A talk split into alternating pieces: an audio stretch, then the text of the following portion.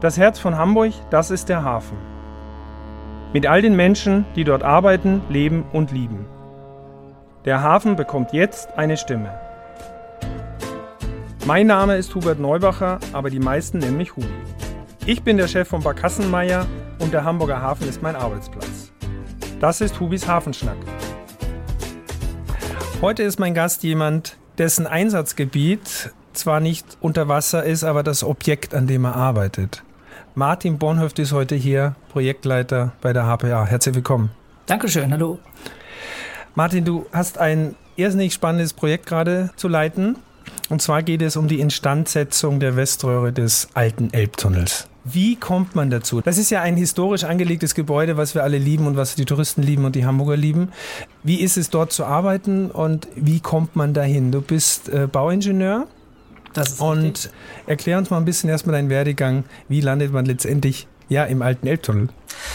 Ja, wie landet man im alten Elbtunnel? Also ich habe genau richtig Bauingenieurwesen studiert. Das äh, war damals noch die gute alte Fachhochschule, an der ich das abgeschlossen habe hier in Hamburg und wollte dann eigentlich schon immer in den Hafen. Das war für mich auch äh, immer irgendwie Kindheitstraum, Hafen und Bau miteinander zu kombinieren. Und dann hatte sich damals äh, das, was heute HPA heißt, angeboten, wo ich mich dann beworben habe und eigentlich auch, das war 2005 und eigentlich dann auch relativ sofort in die Projekte eingestiegen bin. Ich bin, habe eigentlich wirklich klassischen Hafenbau gemacht, also die Keimauer, die Uferwand und ähnliches. Das war immer so meins und äh, habe den Hafen eben dementsprechend als ein sehr sehr spannendes Einsatzgebiet kennengelernt.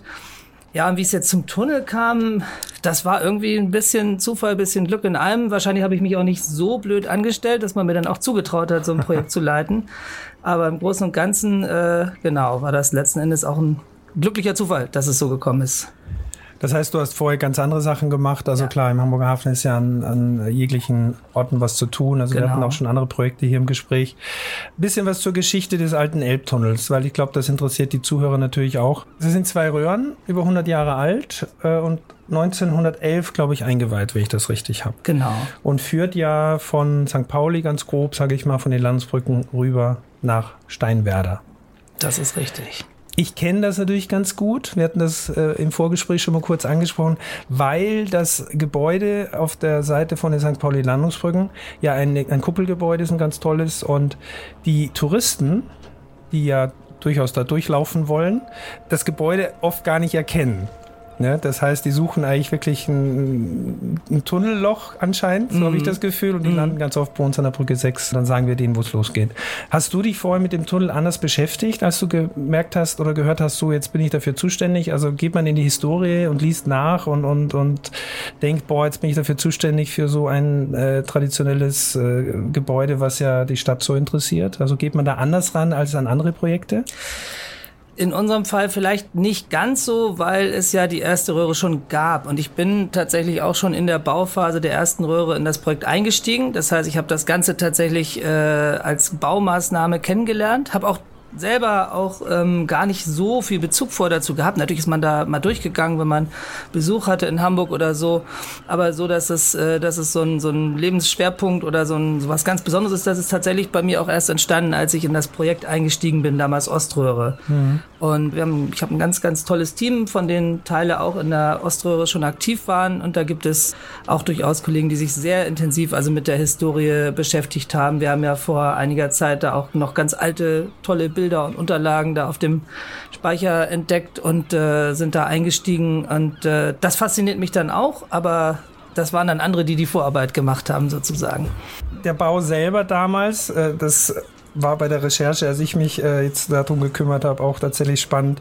Die Bauzeit der Tunnel, muss man ja sagen, der beiden Röhren, war ja quasi so vier Jahre. Richtig. Die Renovierung. Ahne, was kommt. War ja in der Oströhre schon um einiges länger als die Bauzeit und in der Weströhre ist es ja ähnlich angelegt. Ich glaube 2026 oder bis wann ist genau. geplant? Genau. Wir können ja da schon mal einsteigen. Das heißt, also ist eine Renovierung eines solchen Objektes wesentlich intensiver als der Bau selber, dass das so viel länger dauert? Gut, sollte nicht unbedingt immer so sein und man muss der Wahrheit oder der Ehrlichkeit halber ja sogar sagen, die 15 Jahre für die Röhren sind ja nicht alles gewesen, sondern es gab ja vorher auch schon eine umfassende Sanierung der Schachtgebäude. Da kann man noch mal ein paar Jahre dranhängen. Insofern, das äh, kann man durchaus offen sagen eine Sache, neben, neben Dingen, die sicherlich auch nicht alle optimal gelaufen sind bei der anderen Röhre, würde ich eine Sache natürlich nach vorne stellen. Als man vor 100 Jahren solche Bauwerke errichtet hat, da war Umweltschutz kein Thema. Da war es auch nicht ganz so schlimm, wenn da mal zwei, drei Leute bei ums Leben gekommen sind bei so einem Projekt. Äh, da war Blei einfach nur ein schöner Baustoff. Und äh, wenn man sich einfach mal, also ich kann nur jedem empfehlen, sich das mal anzugucken, vor Ort anguckt, was wir allein für die Arbeitssicherheit dort für einen Aufwand treiben. Also um eben, damit eben auf keinen Fall jemand diese Bleistäube einatmet oder äh, andere Schadstoffe, die es da gibt dann hängt dann natürlich unheimlich viel ja, Planungszeit und nachher auch Ausführungen dran, ein irrsinniger Aufwand, eine irrsinnige Logistik. Und da bin ich doch ganz froh, dass wir da heute ein bisschen mehr Wert drauf legen, dass die Leute da alle wieder gesund rauskommen. Gut, das in jedem Fall. Ich glaube, das ist, ne, es, es muss auch mal erklärt werden. Natürlich. Ich, das versteht, glaube ich, jeder, dass wir natürlich auch alle wollen, dass die äh, Crew, die da unten gerade zugange ist, dass die natürlich auch sicher arbeiten kann. Absolut. Und da, es ist ja auch so, das habe ich gehört, dass äh, Blei aber auch wieder durch Blei ersetzt wird. Das Korrekt. heißt, gewisse Dinge werden nicht neu hinzugefügt. Das, das heißt, stimmt. man muss so ein, ein Gebäude, so ein Bauwerk mit den alten Materialien bearbeiten und man kann auch nicht nur mit moderner Technik rangehen.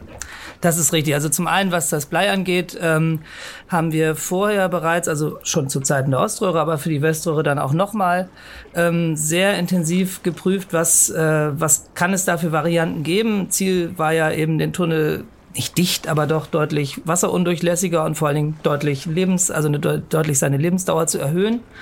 Und äh, natürlich ist es so, dass ein äh, existierendes System, was es 100 Jahre gibt und was 100 Jahre lang verschiedenen Belastungen ausgesetzt ist, verschiedene Bewegungen macht, wenn man da auf einmal mit einem Fremdkörper ankommt, dann findet so ein System das nicht gut. Und mhm. deswegen haben wir schon aus bautechnischer Sicht gesagt, ideal wäre es, wir würden das Ding eigentlich genau so wieder instand setzen, wie es das, ich sag mal in Anführungszeichen, seit 100 Jahren gewohnt ist. Und dann kam noch ein bisschen der Denkmalschutz dazu, der natürlich auch sagt, möglichst vieles so wie vor 100 Jahren. Und dann haben wir abgewogen und man kann ja Blei durchaus so einbauen, dass es eben weder die, die Leute, die damit arbeiten, gefährdet, noch die Touristen, noch die Umwelt. Da gibt es mhm. eben dann Dinge, die man einfach tun muss. Und dann haben wir uns letztendlich dafür entschieden das so zu machen. Und genau wie du richtig sagst, wir haben allein schon aufgrund der Platzverhältnisse und aufgrund der Empfindlichkeit dieses Bauwerks sehr, sehr viele Tätigkeiten, die einfach schlicht in Handarbeit erfolgen. Also da mhm. unten wird man keinen großen Bagger oder keine große Planierraupe finden, sondern das meiste ist wirklich Handarbeit. Okay. Das heißt, die Tunnelröhren was haben die einen Durchmesser? Fünf Meter? Oder? Sechs Meter in etwa. Sechs ja. Meter in etwa. Und äh, als der Tunnel fertig gebaut wurde, die beiden Röhren, äh, hat man ja durch, eine Durchfahrtsbreite gehabt von einem, ich glaube, einem Pferdefuhrwerk. Genau, man hat tatsächlich die, ähm, die, also man, wir Ingenieure kennen das heute, dass man den sogenannten Lichtraum bemisst. Also wie groß muss eine Tunnelröhre sein? Dann nimmt man irgendeinen LKW oder einen Zug und mhm. macht noch ein bisschen Sicherheitsabstand. Und die haben damals eben den Kutscher mit der hochgehobenen Peitsche genommen und gesagt, okay, da noch einen halben Meter drüber und das ist es dann. Wahnsinn. ja gut, wie sollte es auch sonst gehen? So, ja? und, und es gab noch zwei Fußwege oder so. Richtig. Die gibt's ja heute noch. Ja. Man kann das ja in der, in der äh, fertigen Röhre ja schon sehen, die ja wirklich toll geworden ist, das muss man ja wirklich sagen. Absolut. Wie ist denn dein Tagesablauf jetzt im Moment? Also äh, du bist ja der Projektleiter, du wirst ja jetzt nicht jeden Tag mit im Tunnel sein können, weil man muss die Gewerke zusammenführen und so weiter. Ähm, wie, wie teilt sich deine Woche so ein bisschen ein? Das heißt, wie oft bist du selber im Tunnel? Also in dem gesperrten Tunnel muss man auch dazu sagen, ist es ja nicht zugänglich ne, für, für Menschen von außen, während die andere Röhre natürlich die fertige momentan sehr intensiv genutzt wird von Fußgängern und Fahrrädern. Das heißt, wie, wie sieht bei dir so eine Woche ganz grob aus? Also einmal muss man, muss man vielleicht einleitend sagen, äh, ich bin Projektleiter des Bauherrn, der, der HPA, okay. also des mhm. äh, Auftraggebers. Das heißt, es gibt dort vor Ort eben die Bauleiter, die Poliere und so weiter von den Baufirmen, die auch die, die direkte Koordinierung vor Ort wahrnehmen. Das finde ich mal wichtig, dass man das sagt, weil sonst entsteht immer ein bisschen der Eindruck, ich hätte jetzt diesen Tunnel gebaut. Also das Klar. ist schon so, okay. wir haben da Firmen, die das machen. Mhm.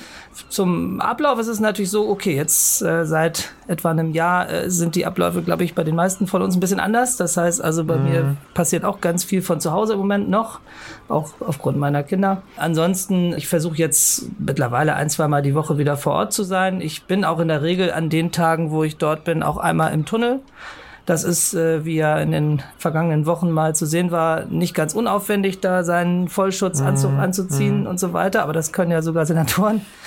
und äh, ja. insofern, das mache ich schon, um einmal mir dann äh, Bild äh, zu machen.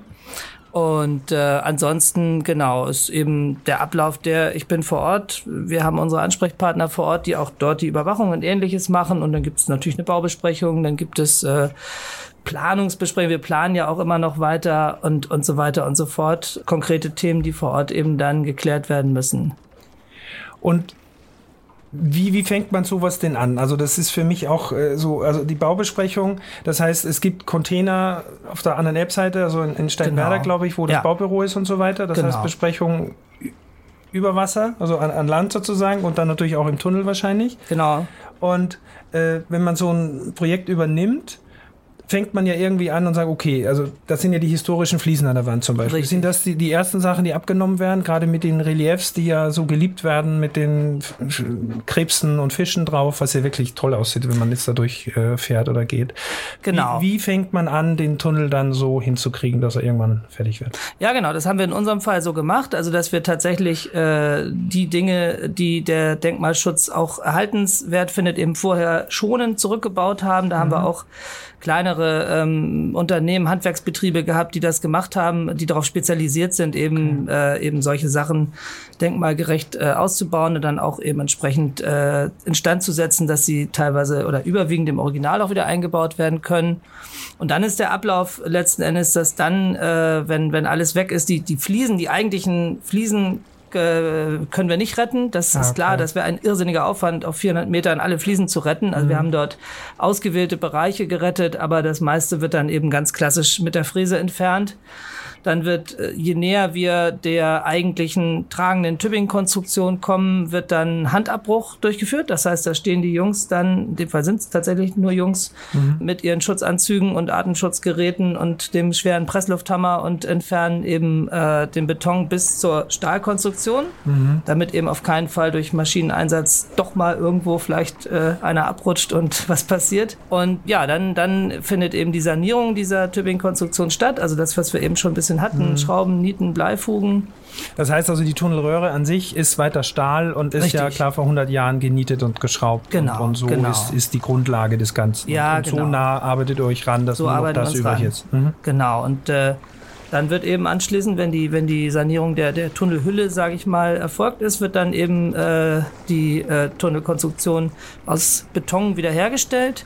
Das sind natürlich dann natürlich die heutigen neumodischeren mhm. Verfahren, wobei auch dort also der Querschnitt und die, die Art und Weise, wie dieser Tunnel funktioniert, auch wieder an das angelehnt ist, wie es früher war. Und vielleicht noch eins wichtig, das Ganze findet in zwei Steps statt. Das heißt, wir müssen erst einmal den oberen Querschnitt fertig machen und dann den unteren wenn wir gleich, was wir gerne gemacht hätten, äh, alles in allem gemacht hätten, wäre der Tunnel zu leicht. Dann wird er schwimmen und das wollen wir, glaube ich, alle nicht. Ach, wirklich? ja. Hör auf. Das ist ja, muss leider so Okay, sein. dazu gleich die Frage, wie viel, wie viel Schlick oder was, wie viel Abstand ist denn zur, zur Sohle Wasser, zum Wasser. Also zwischen Tunnel ist, und Decke und, und Wasser. Da ist nicht viel. Der hat ja auch ein paar Elbvertiefungen mitgemacht. Und in den 80er Jahren hat man eben genau damit der Tunnel eben nicht entsprechend gefährdet ist, hat ja. man den sogenannten Deckel drüber hergestellt. Das ist so eine ein Meter dicke Stahlbetonplatte, mhm. mhm. die eben dafür sorgt, dass der Tunnel sicher liegt. Einmal, dass er eben auch nicht schwimmt und zum anderen auch, dass er beispielsweise bei Ankerwurf nicht gleich okay. getroffen wird, sondern da noch ein ordentliches Schutzpaket zwischen ist. Soll alles beruhigend sein, die da durchgehen. Also ich überlege gerade, wenn wir mit unseren Schiffen da drüber sind, das sind kleine Schiffe. Ich meine, ich das weiß, sind kleine da, Anker. da fahren ja auch, okay, das sind kleine Anker, aber ich, man weiß ja nicht, wie, wie, wie der fällt. Also von dem her, oder wenn so ein, so ein Kreuzfahrtschiff früher, ich meine, die Queen Mary ist ja bis zur Hafen City gefahren, ja. viele Jahre, ja. dann schwimmt der ja da, beim neuen Elbtunnel ja nicht anders, sage ich mal so. Aber das sind schon so Sachen, an die man manchmal denkt, wenn man jetzt äh, zum Beispiel ich aus meinem Büro rüber gucke und sage, oh, da Absolut. kommt jetzt gerade so ein, so ein Autotransporter, fährt da drüber. Ne? Und das Tolle ist, man kann die Schiffe hören. Also wenn man da unten steht so? und es gerade still ist, das hatte ich im Moment nicht so oft der Fall, ja. äh, dann hört man die wirklich da sehr, sehr okay. klar drüber fahren. Okay. Das, ist, das ist spannend.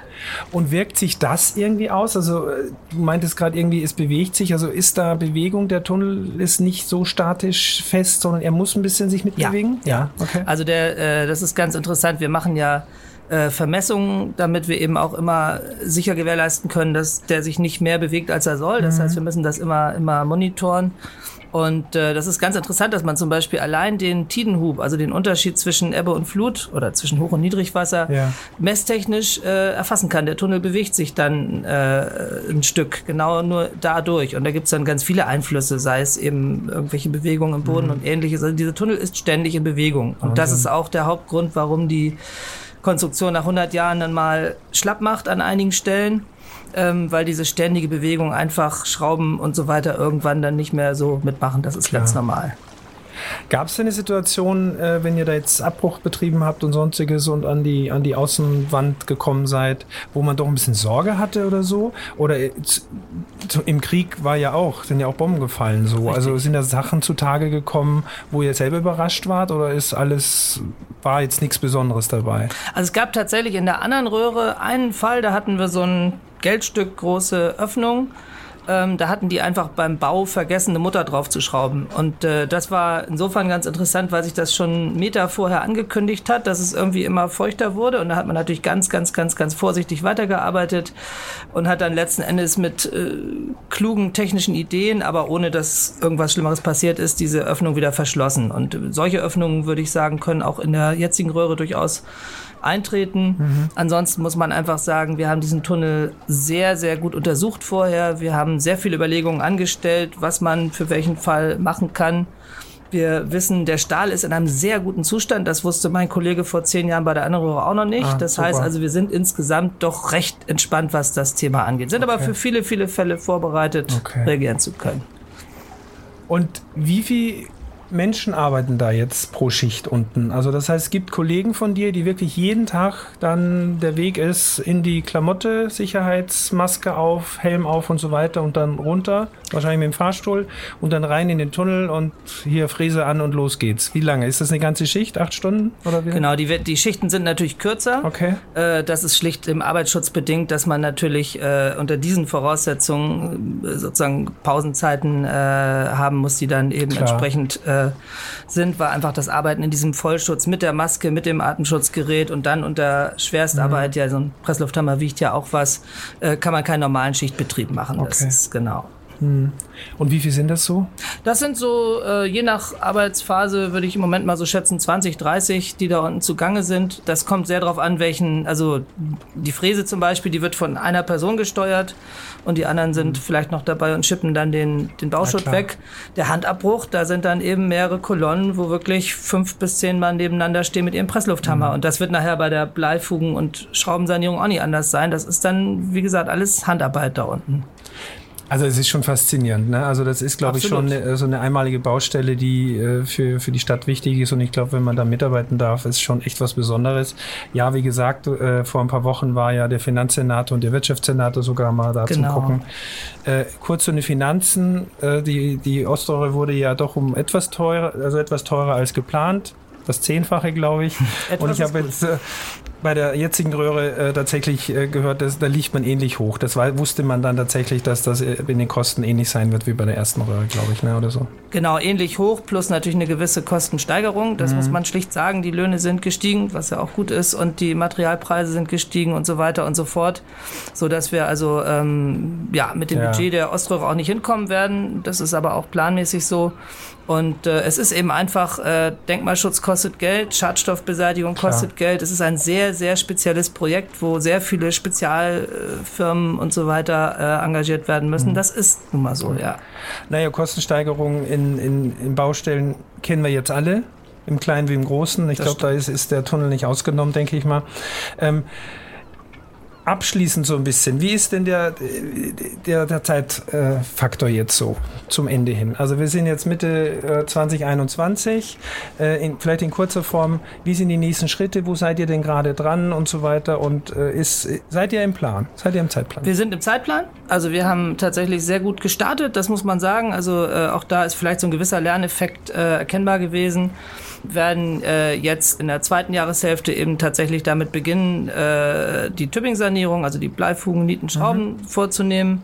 Dann werden wir im nächsten Jahr den Neubau des Querschnitts, was ich vorhin sagte, Betonarbeiten wiederherstellen. Und ein Jahr drauf beginnt dann der, der untere Tunnelquerschnitt, äh, sodass wir eben die eben genannten Öffnungstermine dann okay. halten werden. Also der Zeitplan berücksichtigt auch, dass es sich um ein Bauwerk handelt, wo viel passieren kann. Also insofern sind wir da fest von überzeugt, dass wir das auch einhalten können. Hieße ja, aber in fünf Jahren können wir feiern und ein, Definitiv. ein Bierchen trinken. Definitiv. da freue ich mich schon drauf. Bierchen? Dein Lieblingsplatz? Ich glaube, ich habe, wenn ihr Feierabend macht, tatsächlich einen Ort, den ich auch ganz toll finde. Das ist sehr praktisch. Also diese die Aussichtsplattform auf der Steinwerder Seite, da ist der Weg natürlich nicht weit und genau. äh, gelegentlich lasse ich mich dann mal von einem guten Freund oder so abholen und dann trinken wir ein Bierchen ja. und gucken auf den Hafen und ja, fahren ja. dann noch irgendwo Billard spielen oder irgendwas. Auf die Skyline von auf die Hamburg. Skyline, ja. genau. Ja, mein Lieber, das war enorm spannend. Wir sind auch echt schon am Ende.